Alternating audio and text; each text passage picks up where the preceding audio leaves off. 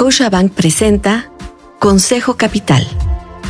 La estabilidad financiera empieza contigo.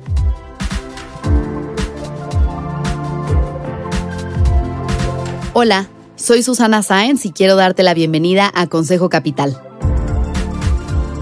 En este episodio platiqué con Pablo Bernal, director de desarrollo de negocios del canal patrimonial para América Latina en Vanguard, sobre el atractivo y los beneficios de los ETFs en México y el mundo. Los Exchange Traded Funds son vehículos colectivos de inversión que agrupan un gran número de activos financieros y están listados en las bolsas, con lo que cualquier inversionista puede tener acceso a ellos. Una conversación con expertos para alcanzar tus metas.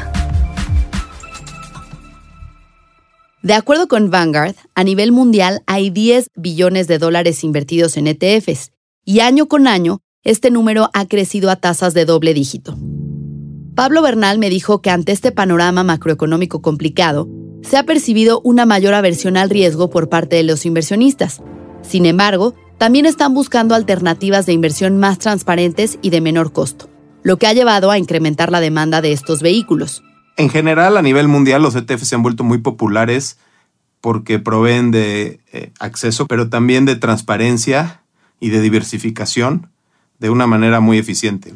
Compras un solo vehículo con un costo de administración además que suele ser bajo, al menos en el caso de los ETFs de Vanguard, y, inmediatamente estás diversificado. Un inversionista puede comprar desde un título de un ETF, por ejemplo, que replica el índice Standard Poor's 500 y automáticamente obtiene exposición a esas 500 emisoras que forman parte del índice. El director de desarrollo de negocios del canal patrimonial para América Latina de Vanguard aseguró que México se encuentra a la vanguardia en la región y a nivel mundial en este sentido, ya que los Exchange Traded Funds del Sistema Internacional de Cotizaciones, que conocemos como el SIC, valen alrededor de 56 mil millones de dólares y los locales más de 5 mil millones de dólares. Esto es 12 veces más que Brasil. Creo que son muchos motivos. uno de ellos es que tenemos la infraestructura a través del SIC para que cualquier mexicano pueda comprar y vender.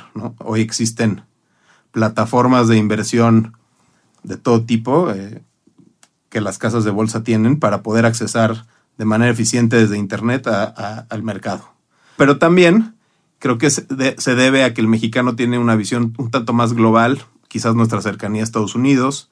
Las tasas de interés en México, si bien hoy son relativamente altas, no han sido tan altas como en otros países emergentes. En Brasil hoy las tasas están en 14%, aquí están en 8%.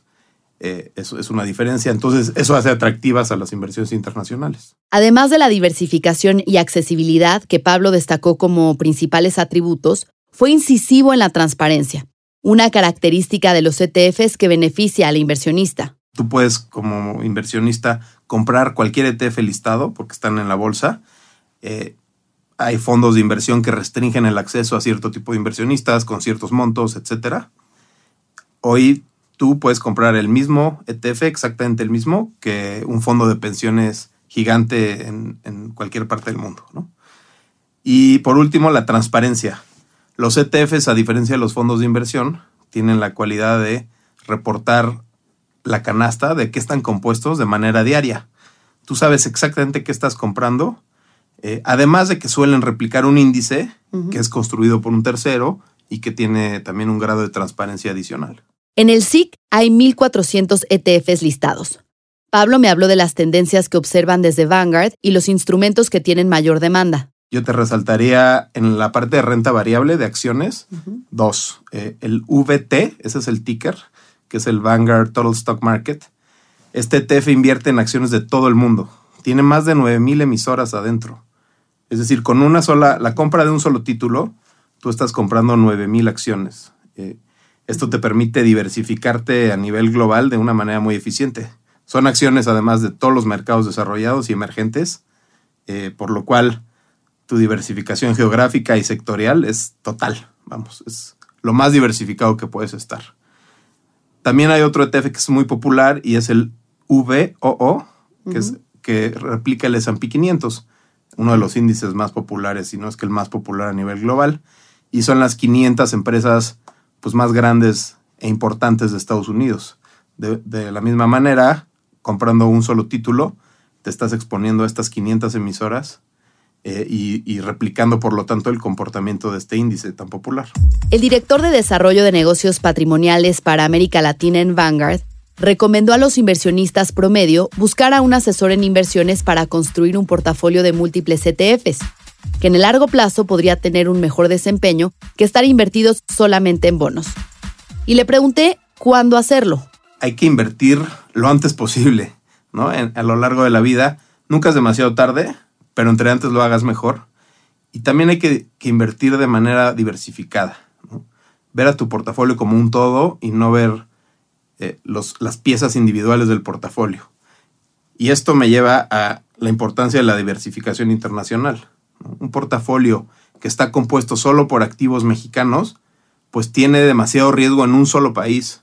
Sobre todo si pensamos que la persona que está invirtiendo ya tiene mucho riesgo en este país quizás tiene una casa, una empresa, un trabajo en México, por lo que seguir invirtiendo su capital, su patrimonio en México quizás no sea lo más eh, sensato desde un punto de vista de riesgo y un ETF te permite accesar a los mercados internacionales de manera muy eficiente y rápida. Como lo dijo Pablo, hay que invertir lo antes posible. Y los ETFs te dan la posibilidad de adquirirlos de manera fácil, la diversificación que necesitas para mitigar riesgos y la transparencia obligada para saber en dónde están tus inversiones. El dato de la agenda financiera que impacta tu estrategia. Esta semana se publicará el dato de inflación en México de la segunda quincena de septiembre. ¿Habrá tocado el pico? En la primera quincena del noveno mes del año llegó a 5.87%, la mayor de las últimas seis quincenas, aunque mostró una ligera desaceleración respecto a la segunda quincena de agosto. Recuerda que este dato es de suma importancia para las decisiones de política monetaria de Banjico, que por lo que estima el consenso del mercado, seguirá subiendo sus tasas hacia finales de año. Scotiabank presentó Consejo Capital para más información sobre este y otros temas, síguenos en Twitter, YouTube, Facebook e Instagram en arroba MX.